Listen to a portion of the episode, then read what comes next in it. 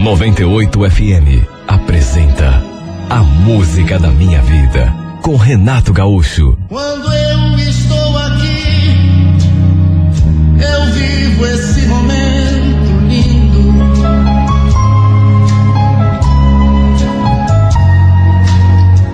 Olhando pra você e as mesmas emoções sentindo. Como que eu podia falar uma coisa daquelas para ele? Como é que eu ia dizer uma coisa daquelas para o homem com quem eu havia praticamente acabado de me casar? Não dava. Sabe, não tinha como. Estávamos casados há um ano e meio só. E foi no último ano que eu tinha descoberto aquilo. Ele podia não entender, aliás, provavelmente não entendesse mesmo. Podia me julgar ou. Sei lá, eu tinha medo de falar. Eu tinha medo de contar. O mais angustiante era não saber o porquê daquilo motivo. O mais angustiante era justamente não saber a razão de aquilo estar acontecendo justamente comigo. Sim, porque, puxa vida, eu gostava tanto do meu marido. Eu estava com ele, não era por acaso, não era por conveniência ou outra razão qualquer. Se eu estava com o meu marido, era por amor. Mas por que então, se eu o amava do jeito que eu amava, por que, que eu não sentia desejo por ele? Eu não entendia. Eu queria sentir, como eu queria. Eu queria gostar, eu queria curtir os momentos de intimidade da gente, mas eu não conseguia. Eu simplesmente não conseguia. Era só desconforto e nada mais. E isso é o tipo de coisa que a gente disfarça, que a gente dribla, que a gente. Mas chega uma hora que não dá. Chega uma hora que não dá. Até porque a pessoa acaba percebendo. Eu amava o Joel. Sabe, o problema não era esse. Amor eu sentia. O problema era só na cama. Eu sentia prazer de cuidar dele. Eu sentia prazer de fazer comida para ele, de cuidar das coisas dele. Ele andava sempre limpinho. Ele andava sempre muito bem arrumado, porque eu cuidava da roupa do Joel como se ele fosse não o meu marido, mas um filho, de tanto cuidado, de tanto esmero que eu tinha. Eu não descuidava de nada, mas de uma peça, uma meia que fosse. Se via uma manchinha numa camisa, olha, podia contar que eu me desdobrava, mas não botava no varal enquanto não tirasse. Cuidado, carinho, atenção, tudo isso eu tinha, só que na hora da cama, aquilo tudo desmoronava. Porque faltava o essencial dessa hora, que é o desejo, que é a vontade. Boa noite, amor. Boa noite, não. Que, que a minha mulherzinha tá com tanta pressa? Vem cá, vem. Ah, Joel, amanhã é dia de semana, a gente tem que acordar cedo. Mas quem disse que eu tô preocupado? Vem cá, vem. Acende a luz. Ai, amor, depois você acorda morrendo de sono. Ah, não se preocupa comigo, não. Prefiro acordar com sono do que morrendo de vontade. Vem cá, vem. Deixa a luz acesa. Vem fazer um agrado aqui no teu maridinho. Vem logo. Eu tô com tanta saudade. Sabe, um dia, dois dias, três dias, quatro dias, você consegue evitar, adiar, negar, dar uma desculpa. Só que todo dia fica difícil. Aliás, fica difícil não. Todo dia acaba se tornando impossível, porque a pessoa acaba perdendo a paciência.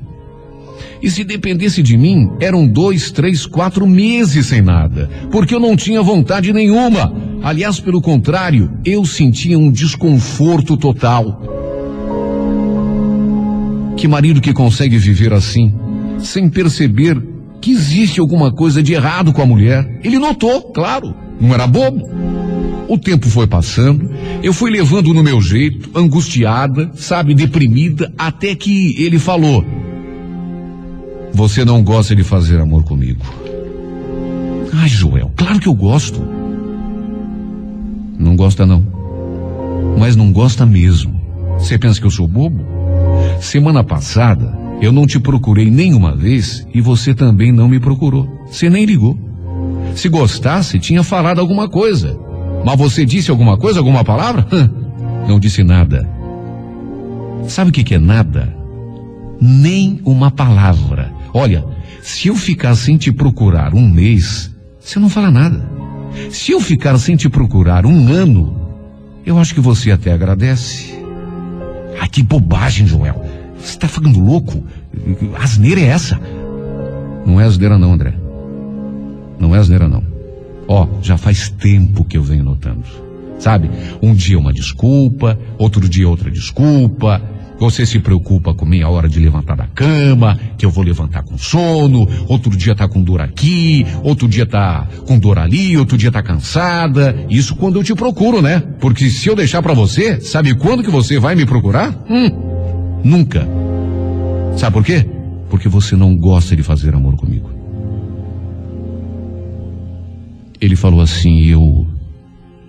Por mais que eu quisesse rebater, não adiantava.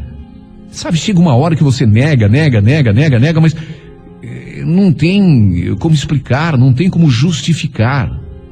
E também não tem como negar uma coisa que ele estava falando e eu sabia, era verdade mesmo. Não dá para fazer de conta que está tudo bem, porque não estava. Eu sabia que não estava. E ele, que também não era bobo, sabia também. Eu tentei disfarçar, forçando a minha própria natureza e tomando a iniciativa algumas vezes, mas era uma coisa assim artificial. E ele acabava notando. Nosso casamento começou a entrar num poço sem fundo. Ele foi ficando irritado. Ele foi ficando estressado. Ele foi ficando agressivo. Eu, por minha conta, vivia deprimida, sem coragem para nada, sem autoestima, me sentindo um verdadeiro lixo. Até que um dia ele chegou para mim e falou: Escuta aqui, Andréia, qual é o problema, hein? Eu não te satisfaço, é isso? Pode falar. Como assim, Joel? Claro que não é isso. Você é o melhor homem do mundo. André, André, não se faça de bobo. Eu tô falando na cama, Andréia. Eu tô falando na cama, na hora da intimidade. Eu não te satisfaço, não é? Ah, Joel, não é assim. Eu, Andréia, pelo amor de Deus, Andréia, diz para mim, fala na minha cara sem mentira, eu quero saber a verdade. Você tá apaixonada por outro homem? É isso? Fala. Mas Joel, Sou eu que peço pelo amor de Deus, Joel. Oh, meu amor, não fala assim. Meu Deus do céu, de onde que você tirou essa ideia? Que absurdo. Eu nem olho para homem nenhum, eu juro. Então por que que você me trata desse jeito, André? Você não gosta de fazer amor comigo? Eu sei, eu vejo, eu percebo. Se gostasse, a gente fazia todo dia. Por que que você nunca quer? Só me responda isso por quê, André? Eu quero saber o motivo. Olha, Joel, faz tempo que que eu tento responder essa pergunta. Eu não sei. Sinceramente, eu não sei. Então é verdade mesmo, né? Mas não é com você o problema. Entenda, é comigo. Eu não sinto desejo, nem por você, nem por ninguém. Eu adoro estar com você. Eu gosto quando você me faz carinho. Eu gosto de estar pertinho. Eu gosto de sentir o calor do teu corpo, mas é. Não gosta de fazer amor, né? É, Joel. O que, que eu posso fazer? Eu não queria, mas é verdade. Eu não sinto nada, me dá um desconforto. Eu, eu não queria ser assim. Eu já tentei, mas eu não consigo. Eu queria tanto mudar. Ele ouviu e se calou. E aquele silêncio dele me deixou pior ainda. Eu queria ouvir alguma coisa. Eu queria escutar, sei lá, uma, uma palavra de conforto.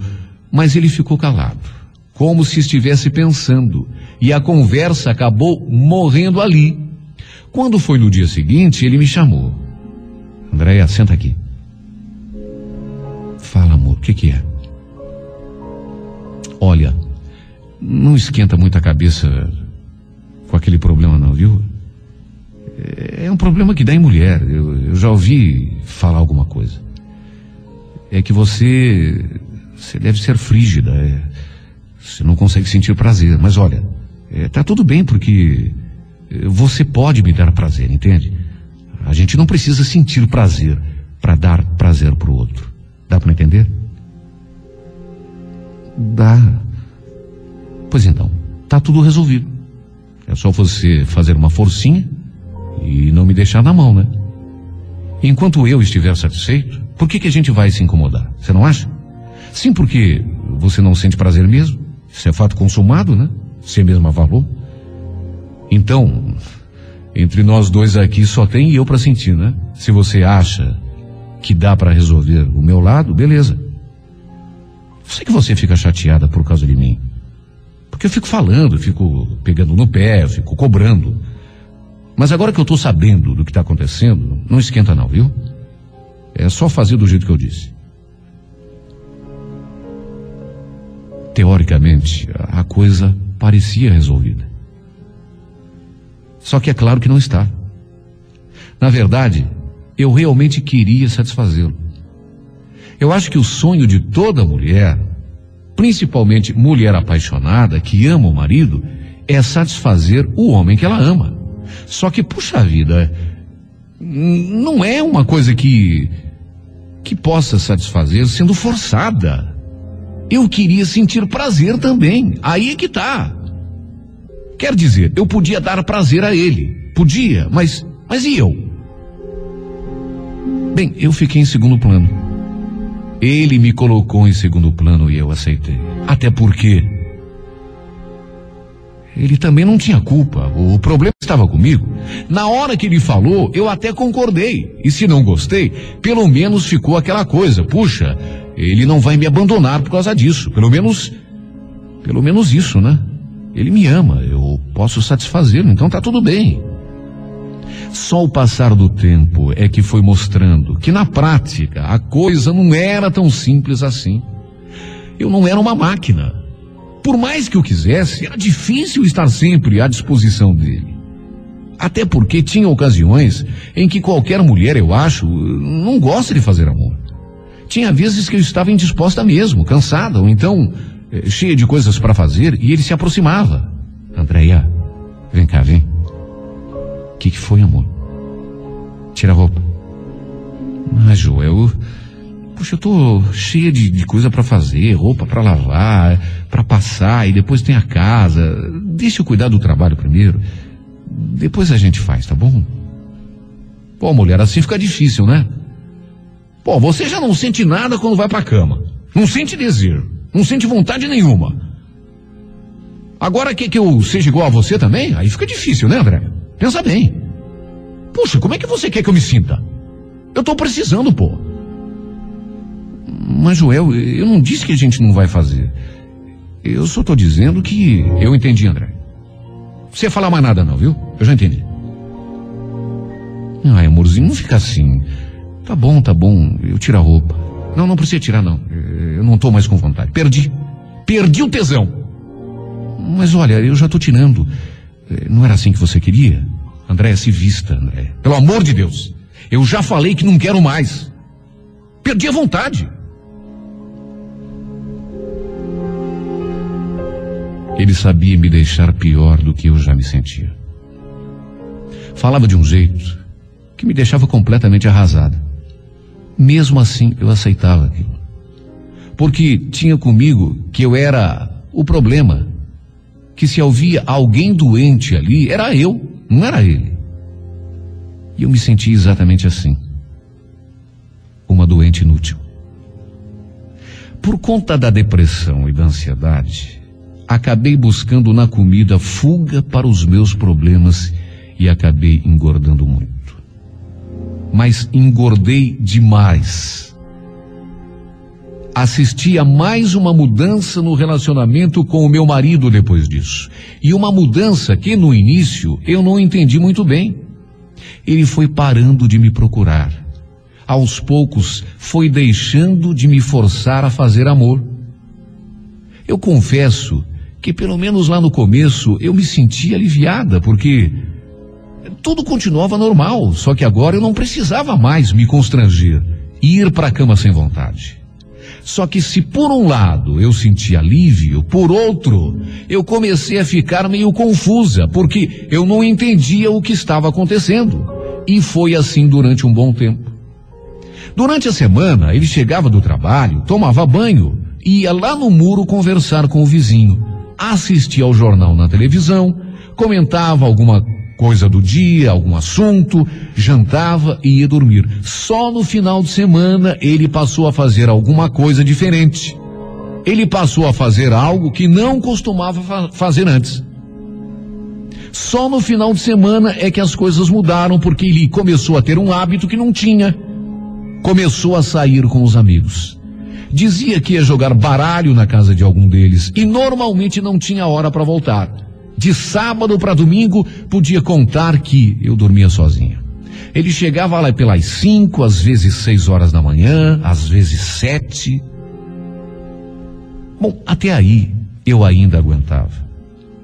O marido saía, ia para a casa dos amigos, pelo menos era o que ele falava. Voltava às seis, sete horas da manhã e eu não falava nada. Tudo bem. Só que um dia, um maldito domingo, ele voltou mais tarde. Teve um sábado que ele voltou muito, mas muito tarde mesmo. Saiu à noite e voltou, acredite quem quiser, só depois do almoço do domingo, quando eu já tinha ligado para a casa de todos os amigos que eu conhecia e até para hospitais. Até para hospitais eu liguei, de tão preocupada que eu fiquei. Eram quase duas horas da tarde quando ele entrou pela porta. Eu já tinha chorado muito. Quando vi, quase tive um troço. Não sabia se chorava, né, de alívio, ou se chorava de raiva.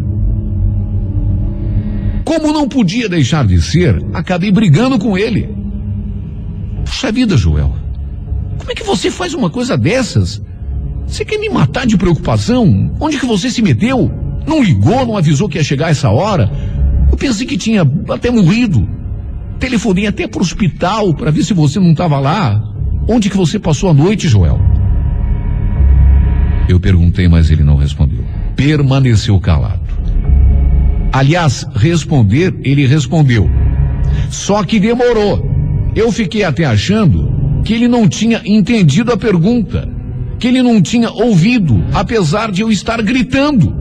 Porque ele ficou com aquela cara me olhando sem falar uma palavra. Aí eu insisti. Joel, você vai me dizer onde que você estava, Joel? Por que essa cara? Ele então abriu a boca e falou. E as palavras que ele pronunciou tiveram o mesmo efeito de uma facada no meu peito. Andréia, eu Sinceramente, eu nem ia voltar para casa. Eu só voltei para dizer que eu estou indo embora. Embora? Mas que conversa é essa, Joel? O que, que você está falando? Eu estou falando que eu estou saindo de casa, Andréia. Eu só vim buscar as minhas coisas, porque eu preciso de roupa, eu preciso de sapato, eu preciso de camisa limpa para trabalhar. Se eu não precisasse, eu nem voltava. Joel, que brincadeira sem graça é essa? Não fala isso. Andréia, eu acho que você não entendeu. Como não fala isso? Já falei. Eu tô indo embora. Você quer saber por quê? Não, já que a gente tocou no assunto, tem que falar mesmo, vamos falar tudo. Eu tenho uma amante, André. Você não queria saber onde é que eu estava? Eu estava na casa dela. Uma amante. Quis acreditar. Olha, eu cheguei ao cúmulo de implorar para que ele me dissesse que estava brincando, mas ele sustentou o que disse até a hora em que saiu carregando suas coisas em duas malas. Eu gritei, eu rastejei, eu chorei, eu me humilhei, mas não consegui fazê-lo ficar. Pensei até em me matar, E acho que teria feito isso. Não fosse uma vizinha ter me acudido e me impedido de fazer a loucura que eu estava prestes a cometer. Caí de cama depois. Fiquei doente e fui parar até no hospital. É incrível como que o corpo todo sente uma coisa assim. Eu sofri demais. Mas sofri tanto, tanto. Parece que todos os problemas de saúde que eu podia ter apareceram na mesma hora. Tudo junto. Até hoje não me recuperei.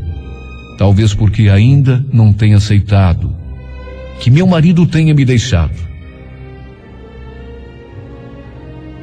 Sabe, eu lembro com tanta saudade do dia do nosso casamento. Eu já sou nostálgica por natureza. Eu já sou de ficar, sabe, lembrando das coisas e, e trazendo as recordações lá de trás. E, e agora parece que eu fiquei ainda mais. Agora parece que eu fiquei ainda mais bobinha, mais romântica, mais saudosa do passado, mais do que já era. Não tem um dia que eu não pare e pense como foi bonita a cerimônia, a festa, ele me esperando no altar, ao lado do padre. Foi tudo tão lindo.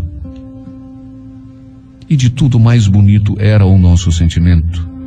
O amor que tinha levado a gente até ali, a dar aquele passo que é tão importante na vida de qualquer pessoa.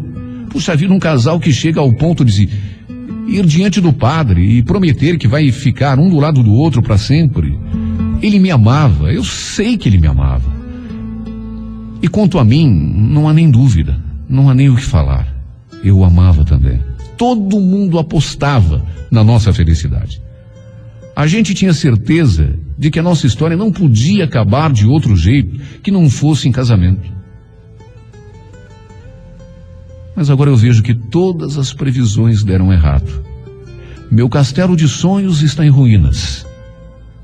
E eu, sinceramente, não sinto motivação e nem coragem para voltar a viver. Aí eu fico me perguntando: fazer o quê? Vou vivendo. Ou pelo menos vou sobrevivendo, levando a vida do jeito que posso, do jeito que é possível, procurando me sustentar na pontinha de esperança que tenho de que amanhã ou depois as coisas vão mudar e eu vou poder ser feliz outra vez. Se bem que eu acho muito difícil porque a minha felicidade tem nome. A minha felicidade se chama Joel. E infelizmente, por minha própria culpa, já não me pertence mais.